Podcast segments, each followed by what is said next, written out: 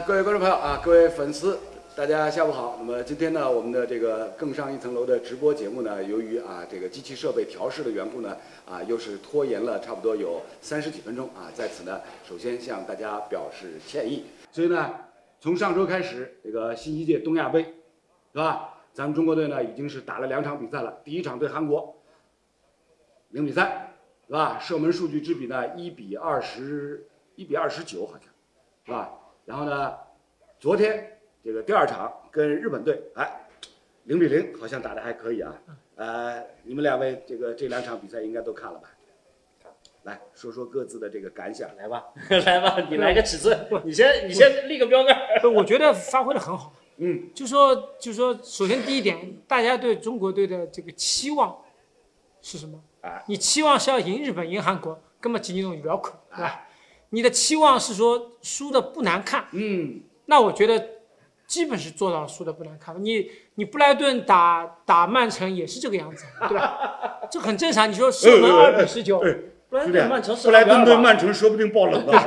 对，就说正常情况下，对吧？那我们打日本，我们朱晨杰最后那个球进了也爆冷了，对吧？我觉得这是一个非常正常的事情，而且还有一点不要忘记，最关键就是我们去的是 U 二三，我们去的是是加上两个超龄，那不管人家去的是谁，对吧？嗯我们的 U 二三这批球员我们都知道，八九年之后那批球员嗯本身就水平比较差的，对历届亚青赛什么赛都没有进过，对吧？早铁的熊猫背，嗯对吧？那我觉得你你如果知道这个背景，这个期望真的提的不错。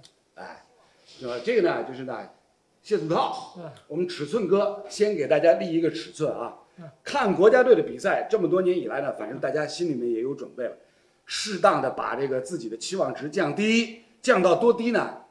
因人而异啊，每个人自己心里面这个尺寸，大家自己来设定，是吧？在把这个期望值降低的情况之下呢，哎，你这个看球的心态呢，一下子就变得平和了，是吧？那我们海英以前也跟国家队是吧，也是走南闯北。你的这个期望值这么多年以来是如何降低的？这是不降低也得必须降低。这个逼着你降低。对，就咱们拿到的第一个所谓区域性赛事的男足冠军，就是在二零零五年朱指导带的这个国家队去打的东亚四强赛，对，就是这个东亚杯的算是前身了，应该是。嗯然后这个这是拿过一次，然后还有一次应该就是一零年，嗯呃，高莫高尔岛在二呃在在应该是在日本吧，也拿了一个冠军。嗯那么现在这一次的比赛呢，其实从一开始参赛，我觉得我就没有抱特大的希望，因为收集到的信息是这样的。呃，韩国队这边是一帮这个边缘国脚要争名额，对，然后呢，日本一开始说的是边缘国脚，本土边缘国脚呢是也要争名额，后来发现呢不是这么回事儿，因为日本这个球员在欧洲效力的，能够当成边缘国脚的也不少，嗯，就是接连赛已经排不上号了，嗯。所以这一次呃看了一下名单，应该大概是之前参加那个迪拜杯的日本 U 二幺的队伍，嗯，所以看这个名单看出来了，所以刚才刚才尺寸哥说，呃，这个我们打日本，对吧？呃，我们是选拔队，人家是日本队，但其实这个队他是日本 U 二幺队，而且都是在接联赛踢球的。你如果说他们在哪个地方踢球，我们来来做平衡比较的话，人家是在接联赛，嗯，我们是中超、我们替补和中呃中甲，甚至可能有些还没有球踢。那么是是这样的一个这个实力对比，所以这么看下来，我觉得，呃，大家如果了解了背景之后，我觉得最重要的我们要看的是什么？就是，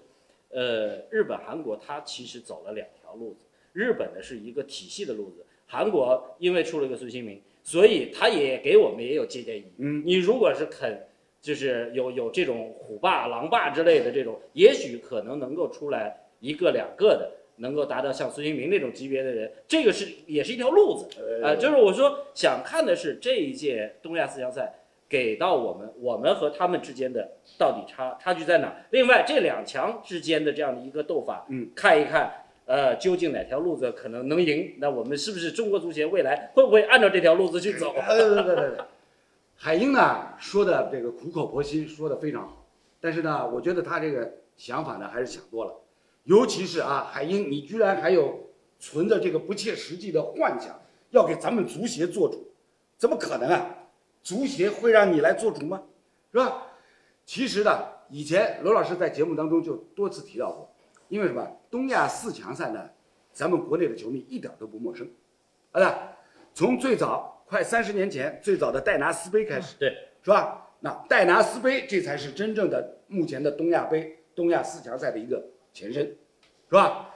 早在九几年的时候，当时中日韩三国大家对戴拿斯杯呢，都还是很重视的，是吧？基本上都是一线国脚主力全都出来。然后呢，进入到二十一世纪，就我自家印象当中老深，二零零八年，重庆当时办过一次那个东亚四强赛，永川永川永川，哎，嗯，离那个重庆市区路好远，是吧？差不多就是从那一次开始，那我突然间发现，哎，日本、韩国足协对于东亚四强赛完全是一种夺夺冠冠的一种态度，就上海人讲夺夺冠冠，是吧？完全是一种夺夺冠冠的态度。所有他们留洋的去西欧、去欧洲这个各国联赛闯荡的那些国脚，基本上都不征召了。招得来的啥？踢东亚四强赛都是什么？国内 K 联赛也好，J 联赛也好，那些边缘国脚这这个对的呀。啊。他本来也本来那个九几年时候没有这么多欧洲国家，不，我想说的，我想提的一个观点是什么呢？就是当时为什么二零零八年那一届的东亚四强赛让罗老师有一点小震撼，就是突然之间我一看人家就讲派出来个队员名单，嗯我突然有能介只结论，要死快了，日本、韩国已经不拿阿拉中国当对手了，你晓得伐？根本我觉得这个也很这个也很也很正常，就是说。就是说差距大了嘛，人家出个派个三队，对这个足球这个东西是一样的，你让巴西踢中国，也就三个球，哎，我胡扯真，的那个那场八比零你忘了？他不会尽力的。就是巴西如果拿出踢德国七比一的那个那个认真的程度那，那是就是反过来一比体对 一比七，啊，对对对，就是这个意思，就是他他没有他没有必要，伊没伊没必要对侬靠榔头对呀，意思点到点点到为止，对吧？大家都是都是东亚人，都是一个文化传承，都知道的，点到还给点面子，给到给点面子，对吧？那日本队其实就非常清楚嘛，就说他这个比赛既不需要去选拔选人，森宝一肚子里早就有名单了，对吧？第二呢，他要给一些像龚世亮这样的球员本身没机会，给你点万一能够出来，对吧？第三点最重要就是这个比赛是在他本土踢的，那么上海钞票国内就一做做么好嘞，对吧？我觉得就是没就是就没有必要。那说到底，这个比赛的意义在哪里？意义在于你要要告诉人家，人家的三队跟你的二队还有三个档次的差距，你你你是不是接受，对吧？还有没有人做不切实际的幻想？嗯，什么二十年前我们拿了冠军，什么十几年前高指导，那是不那个没有意义，什么都变了。九八年我们还踢二比零呢，踢日本，对吧？九八年如果不是范志毅那脚点球踢飞了的话，我们是拿冠军的，对吧？踢飞五万美金，哎，所以呢，两位好兄弟这个历史一回顾啊，整个这个哎东亚四强赛到东亚杯这个发展的脉络就很清晰了，嗯，对吧？完全铺陈在大家的面前。我我要插一句，罗老师，这个比赛原来是今年七月份在上海的，而且场地啊什么各方面，对，整个电视转播各方面，我知道已经推进到很后面了。嗯，就是因为疫情的关系突然停了。对那所以后来这个比赛就被移到了日本。对所以原来你要在上海能够接受射门一比二十九，你可以接受吗？肯定接受不了，对吧？到日本去，你大不了电视一关，也就也就也就接受了。这就是都要接受，就是说现在的差距就是这个。侬现在就是老简单，就是你就是诺丁汉森林队，你去踢曼城，你上来跟他对攻就是六比零，呃呃，不能完全这么说。人诺丁汉森林队好不容易重返英超，人家在转会市场上也是动作好大，是吧？我我前两天刚刚看了一条新闻，说诺丁汉森林队这个买了一个队，对转会窗口里面十五个人啊，对，转会转了十五个人，那跟当年那个那个皇家巡游者不是一样的吗？也是一个队全换掉，结果 对，就就说明人家有决心呀。不，这个没有用。我觉得关键就是说，球迷要转换意识，防守就是最好的进攻。对中国对于下风口、五五风口的球队来讲，防守守牢，兄弟，搿桩事体不需要侬来提醒阿拉，我觉得就是这样不。需要侬来提醒阿拉介许多的球迷朋友，对是吧？因为呢，从二零一六年莱斯特城勇夺英超冠军，是吧？已经已经定下来一个基调。我百分之二十七点几的控球率一样对啊，一样可以出来混啊！对啊，就是说，如果关键场次，比如说我很敢讲，如果最后一场我们打平就能拿个亚军，我不反对从第一分钟开始拖时间的，这没什么。这个切尔西也这么干，又是锦标主义不是了。不是，就说你打一个比赛，你的目的是什么？你的目的，你的目的是锻炼球员，那就不要成绩，对吧？我们现在这个这个队的水平只能二选一，要么锻炼球员，要么成绩，要么锻炼门将，不是其实锻炼，我觉得已经大家心里心知肚明，我们到底和人家差距差在哪里？不不需要再锻炼了，你再锻炼你也锻炼不出来，因为这些这些球员的底子不是不是不是不是，你再怎么锻炼，无非就是这我不增加就同意啊不是增加就是丢球我们锻炼丢脸的这个我们锻心理承受能力。炼，我们锻炼是为了，我挡不住韩国的进攻，我还挡不住泰国呢。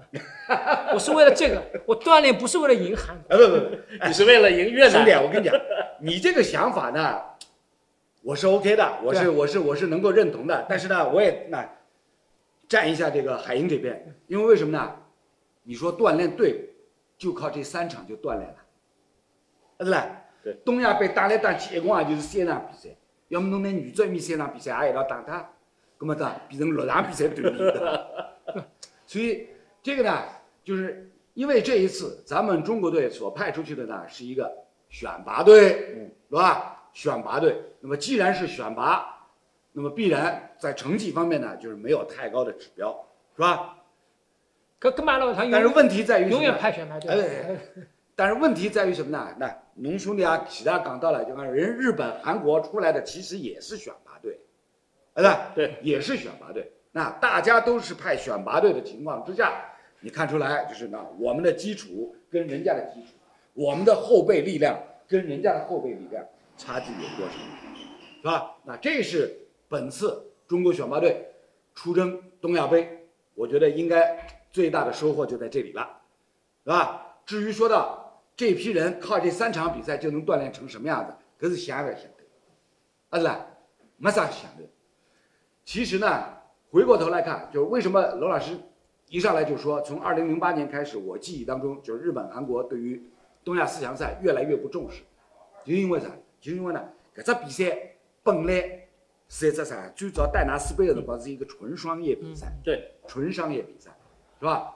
那个时候还没有什么什么什么东亚足球联盟这个这个说法。是。其其实现在也是纯商业比赛，对呀、现在也是纯 不不，但但这现在是有组织嘞，有一个叫东亚足球联盟嘞，对，就是。吧？因为呢，亚洲亚洲幅员辽阔，是吧？亚足联呢一直跟底下各个会员国说，那你看亚洲幅员辽阔，西亚那边有海湾杯，嗯。是吧？嗯。东南亚这边有老虎杯，老虎杯，现在好像不叫老虎杯了，对，非常亚裔的东南亚对啊东南亚足球锦锦标赛，哎，对吧？然后吧，南亚也有南亚杯对，是吧？所以你东亚如果少一个杯呢，就听上去应该应该应该不完整。对就是问题关键是这样，就本来那戴拿斯杯那个时候呢，就是足球还是有商业价值，嗯，所以不管你叫什么杯，带什么杯，还有人看，对吧？现在觉得这种比赛，我我陪一个孙兴民进来，我不是本拿值得赢嘛？啊，那我随便你你出朱晨杰，那我也出一个差不多 level 的，大家问我们好了，对吧？你如果来了一个来了一个孙兴民，来了一个日本，比如来了个谁，对吧？呃，孙兴民也勿可能嘞，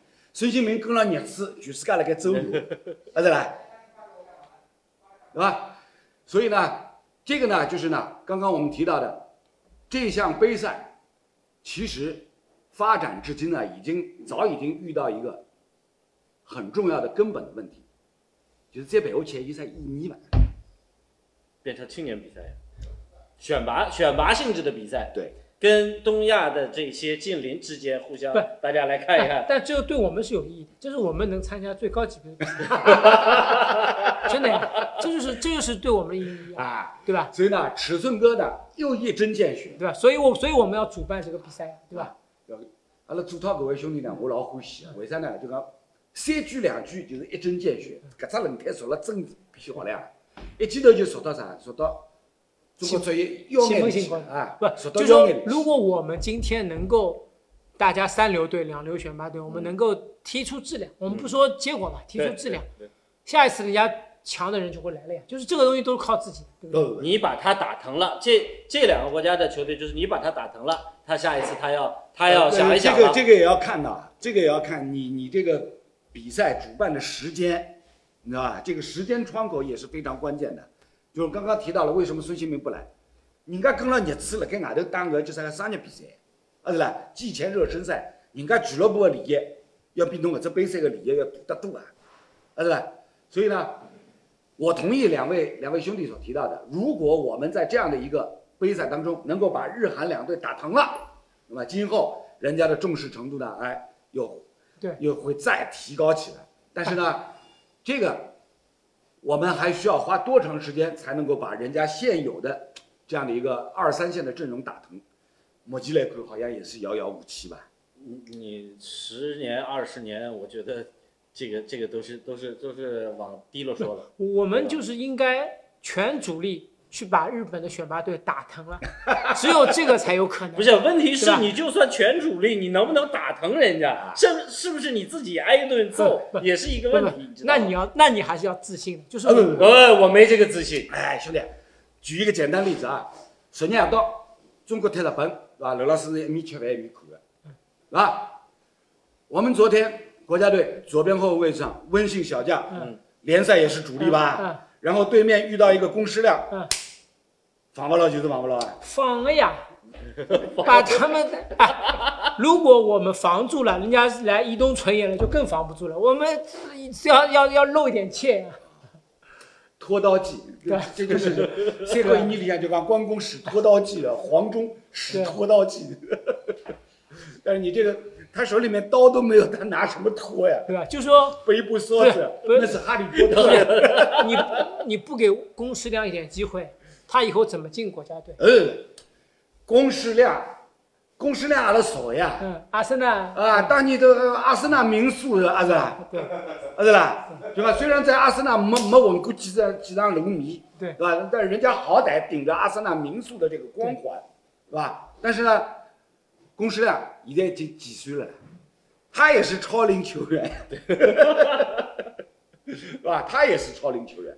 那搿趟倒是啥叫叫韩国队里向，嗯，呃，韩国韩国队全进员，啊，搿趟派出来个阵容里向，哎，刘老师倒还看到几张熟面孔，嗯，是吧？后防线全进元，是吧？然后那么金珍珠，金珍珠对，是吧？然后中场全场全勋，场勋对是，吧？对对这这个是什么？过去十几年时间里面，我们转哪怕是转那个亚冠联赛都见过他们的，对，是吧？就是知道他们的能力基本上是在一个什么样的水准，是吧？就说明什么？说明就是呢，刚刚两位也提到了，韩国足协这次派出来的这样一个选拔队的阵容，它还带有一定的考察队员、考察世界杯阵容边缘国脚的这样一个目的，是是，是吧？但是呢，你说到龚诗亮，这位早已经是翻篇啦。根本说明说明就是说这个比赛日本足协也要做人的呀，对吧？虽然在主场比，就是总归要做点人。这个东西我觉得大家目的都不一样，对吧？日本足协呢是这样考虑的：对我临时接手这个比赛，对不办嘛又不好，对是吧？那么那个办的太认真嘛，这些呃所有那些旅游的国脚是吧？嘎一路叫人家回来，有点不人道啊，问哈？国内联赛招人，哎，人职业联赛现在还在打呢。对呀，不人这家人个这个家的目的很明确啊，我这支队伍是为了二零二四年巴黎奥运会的。不是不是，没你讲的复杂了。就是这个，我举个例子，上海办个乒乓球全明星赛，嗯你总得邀请几个上海本土的选手吧？嗯水平好不好不要紧，退役不退役不要紧，总归要意思意思，对吧？嗯这是这是肯定的，对吧？就是就是这么回事。而且本身我说句实话，对日本队来说，罗清长本来就是打一场比赛，就跟韩国割一场，对没有想到被中国又拖了一场，这没 这没有想到。下一场要真刀真枪干了。人家就啊他他这个赛程就是很简单嘛，对就是一场头嘛。对，这个东亚四强赛呢，整个的赛程演变，其实大家也可以看出对很多的内容，很多的内涵。就是以往东亚四强赛整个的赛程，每支球队各打三场比赛，最后一场是真正意义上的强强对话，对是吧？但是呢，就是大家回顾一下，有心的朋友呢可以去查一下资料，从哪一届东亚杯开始，最后一场变成日韩了。呃，零五年的时候应该就是这样了啊。零五年中国队是第一场比赛，中国队是第一场比赛打打韩国，然后是郜林被误认成李玮峰，吃到了呃应该是西村雄一吧，给了一张红牌。对，郜林啥事儿没干，李伟峰掐人脖子，然后把郜林罚下去了。那场比赛我们是逼平了韩国。第二场比赛我们逼平了日本，第三场比赛是打的是朝鲜，然后我们赢了朝鲜之后，那场比赛是五分，我们拿了拿了冠军。艳李艳进了点球，啊，吧？对啊，对啊，所以就这零五年的时候好像就开始了。啊，这个呢，就一回顾历史，是吧？所有一切的内涵全都摆明了，是吧？东亚四强赛往往最后一轮交锋的是两支强队，是吧？实力最强，也就是从那个时候开始呢，啊，中国足球整体在东亚范围之内滑落，一路滑落滑到现在，是吧？滑到现在，其实其实你想想，就是说我的心态一直是这样，踢日韩不要紧，输零比三也可以接受，怕就怕踢泰国、中国香港这样的队，越南这样的队，就是说那会有落差，对吧？输韩国零比三，不会对你有什么冲击的。哎，兄弟啊嗯，你要你所说的这个落差，今年过年的时候已经哎，对，就是这个意思，是吧对吧？呃，一比三，呃，那那个呃，大年大年夜那今年居然我难干嘛？脸都不要了，啊，对对？那接下来输泰国嗯，输完泰国要输缅甸，再输下去没人输了。现在对越南已经免疫了，跟越南打平，不是不能接受，对吧？现在下面考验的是泰国，我觉得我们的问题是在于说什么？在于我们有没有真正从这个里面学到什么？我觉得什么都没有，什么都没学到。这个其实是是是最大的问题。就那一次的一比五，也什么都没有学到。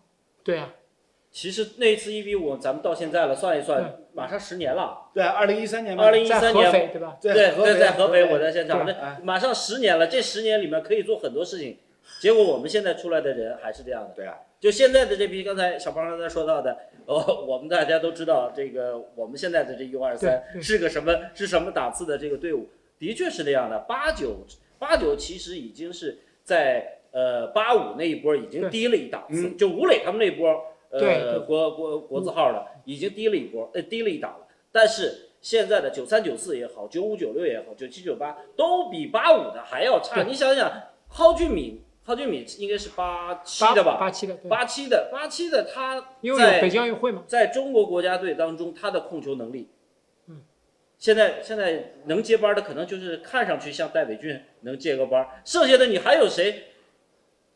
就是年纪轻的这些，这再往后八九九三九五，没有一个人能够像蒿俊敏那样去控球了，就是能控得住球的。，其实我觉得问题的关键啊，我觉得最关键问题在于？就是有一句话，人家申宝一带的也不好，一直被骂。嗯对但申宝一带队已经踢了三四个中国教练了，对吧，对对吧？申宝一，申宝一在不久之前的十二强赛当中，一上来就被日本国内狂骂，第一场输球，他主场输给那个阿联酋啊呃约旦，啊，约旦约约旦，啊，他是他是他是我们啊队对对。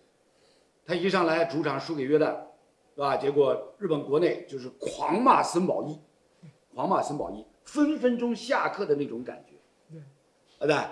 结果呢，哎，人家居然能够后来居上，一点一点把这个状态给调整，而且拿了小组第一，对哎吧？对吧？我我们今天换一个教练，就是中国足球确实不好，但是呢，换教练现在已经证明是没啊，有说阿曼，阿曼。阿曼，零比一说对，零比一但就说现在已经证明换教练肯定是没有用，这个锅肯定不是教练。我觉得不管李铁、李霄鹏、杨科维奇，没有什么问题。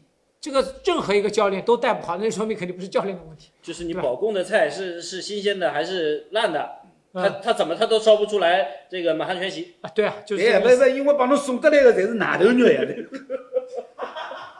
是吧？所以呢，刚刚这个海英同学回顾了一下，从二零零五年到二零一三年一比五那场合肥，海英在现场，是吧？一比五那场，除了引发了我们范大将军那几句名言以外，第二个后果是什么？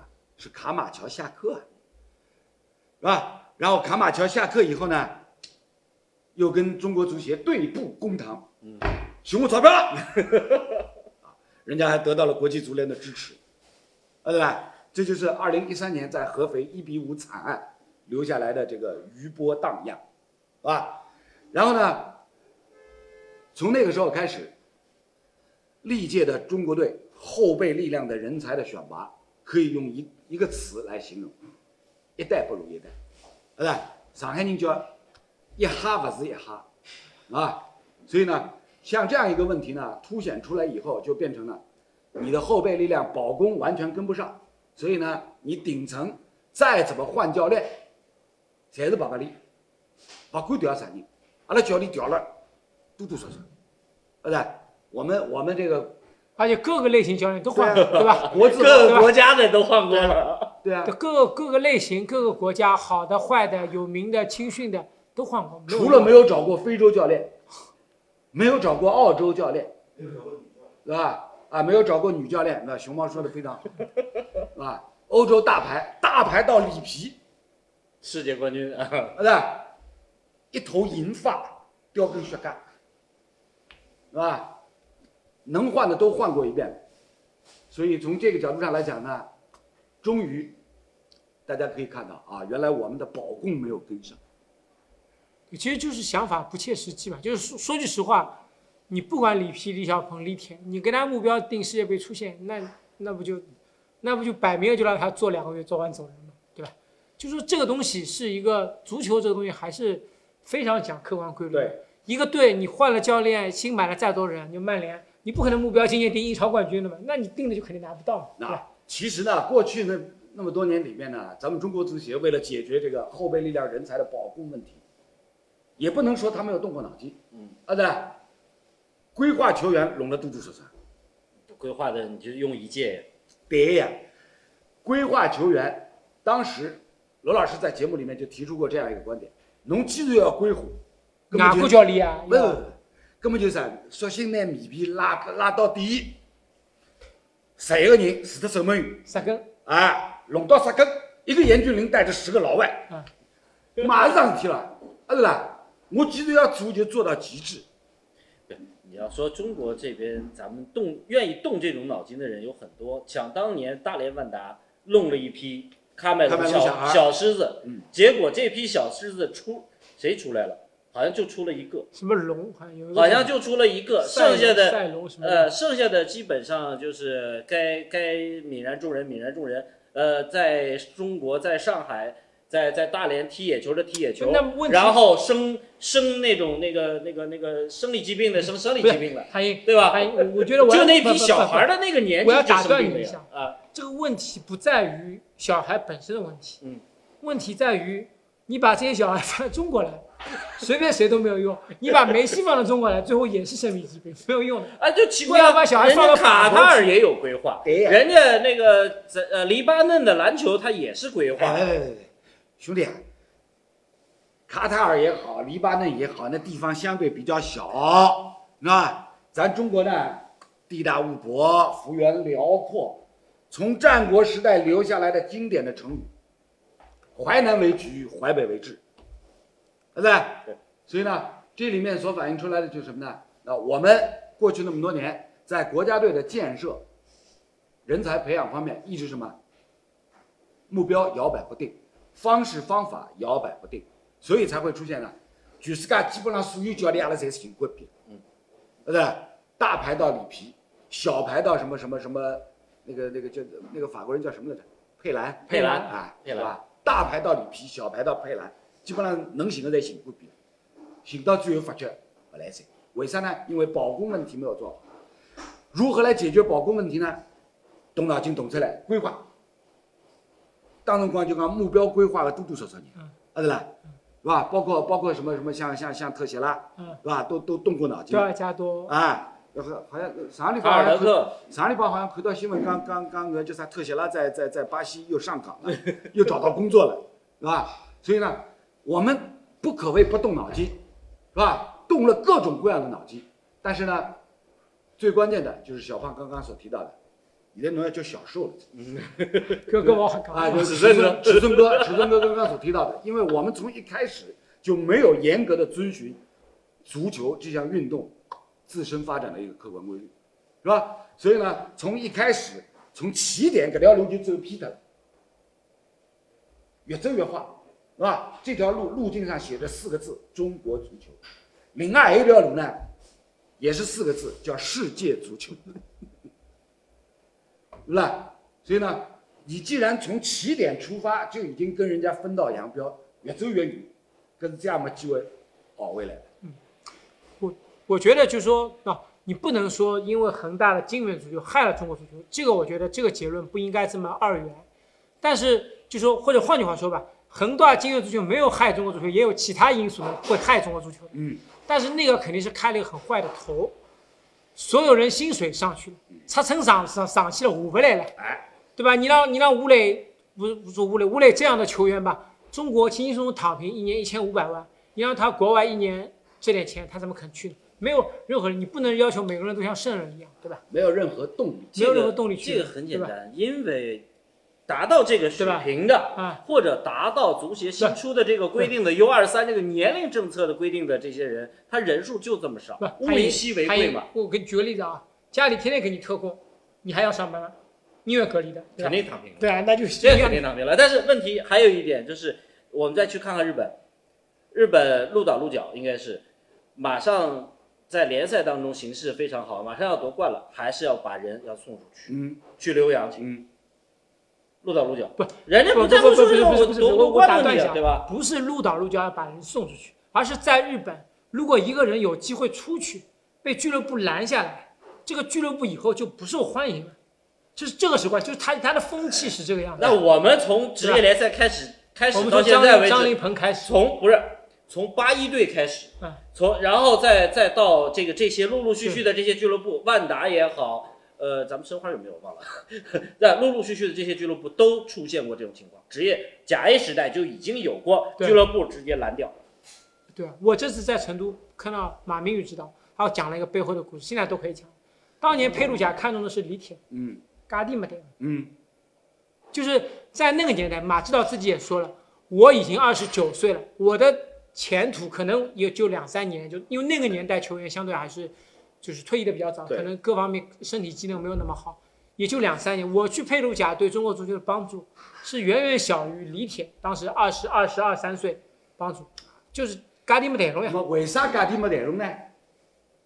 对吧？啥人的价钿没带拢？啊，不是就就转会费的家庭家里没带动，没带动呀俱乐部呀，对吧？你就就说明什么？说明就是咱们的俱乐部，咱们的俱乐部，好不容易哦，我有一个球员可以卖高价了，可是价钿一定是谈不下来，啊对吧？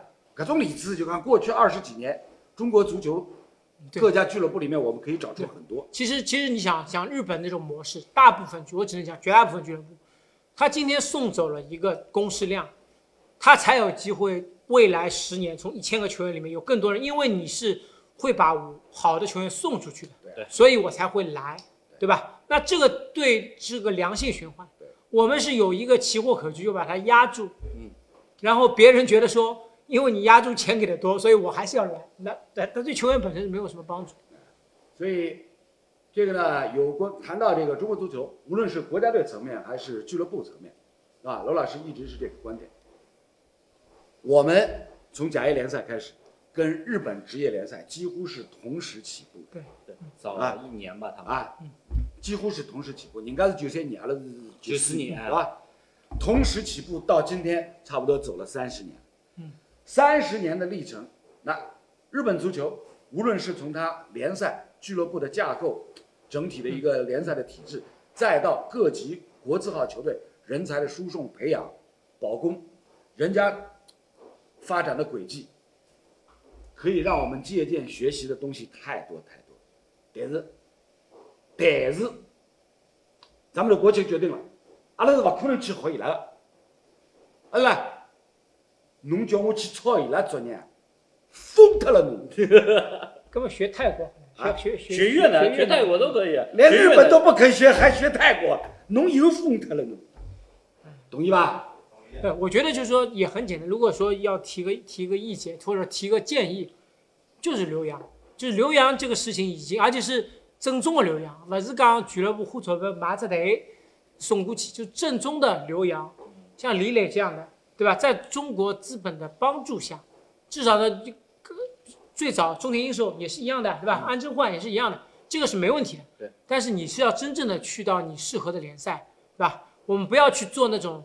什么张玉宁在海牙踢得好好的，人家韭菜把它长稍微长了一点就挖回来，就不要做这种事情。韦世豪在葡萄牙，于大宝当年于大宝当年还是踢上葡超的人，对吧？对就这样的球员不成功不要紧，三十岁之后再回来，要定一个定一个规矩，不能不能不能挖回来，对吧？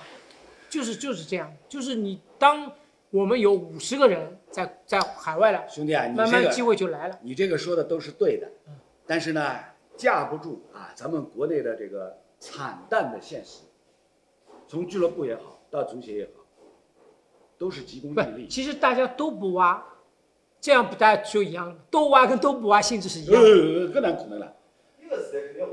更难可能。了哎，这就好比什么？好比当年中超联赛假球横行的时候，嗯每家俱乐部心理底线是这样的：我也不想给裁判塞钱，但是我不 C，，人家 C 了，我吃亏了呀。对，罗老师是假一点噻，中超没有假哎呀，讲讲啊！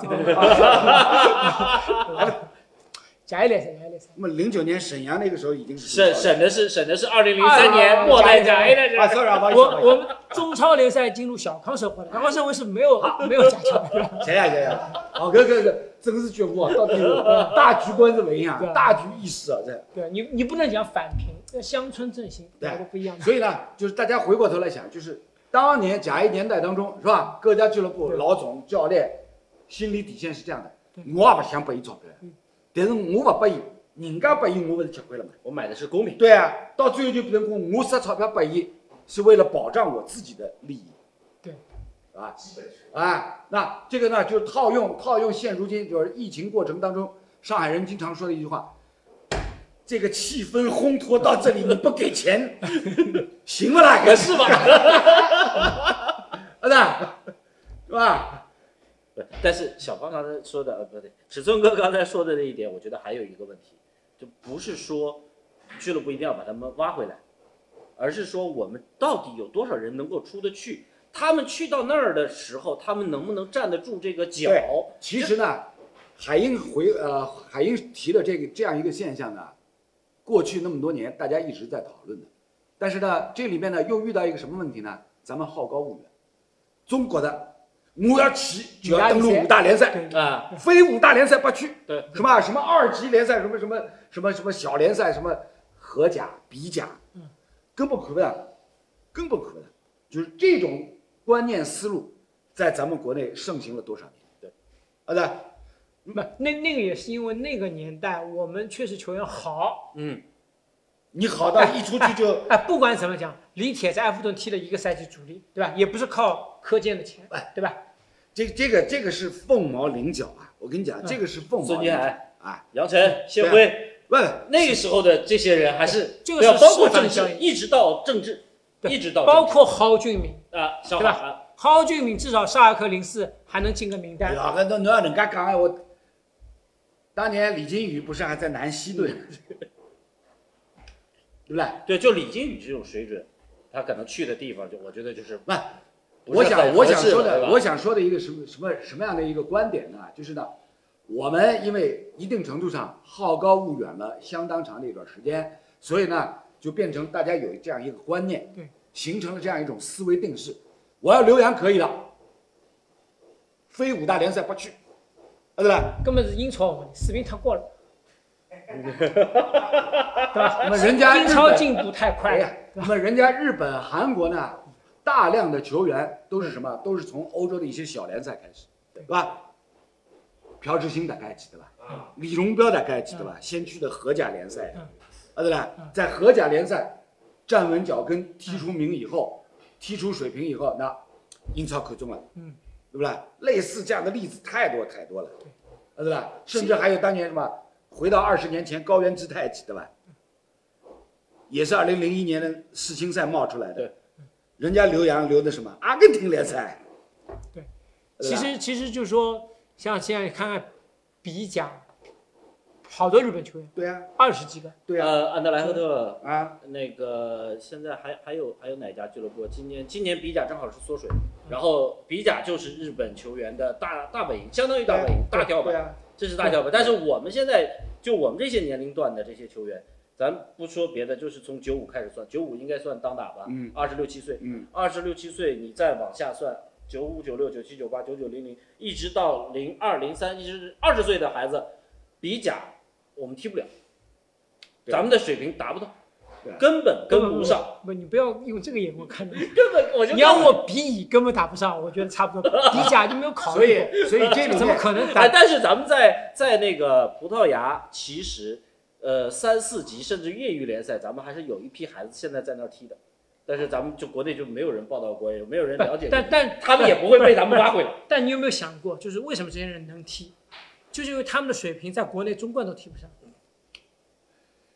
啊，就是这里面这里面呢，所反映出来的就是什么？就是咱们因为过去好高骛远了相当长的一段时间，而日本、韩国呢，人家相对就脚踏实地，对，啊，脚踏实地，是吧？我我第一步先争取到那个欧洲先进的足球国家，哪怕是次一级的联赛，哪怕是一些名不见经传的小俱乐部，我先站稳脚跟，是吧？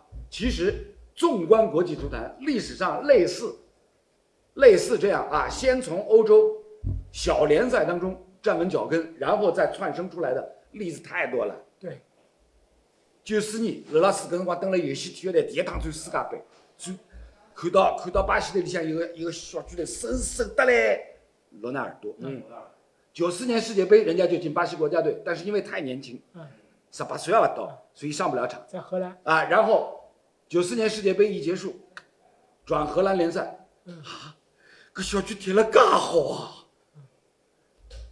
精瘦精瘦，现在现在侬再去看看搿罗纳尔多，胖得嘞相当于当年的四个人。对吧？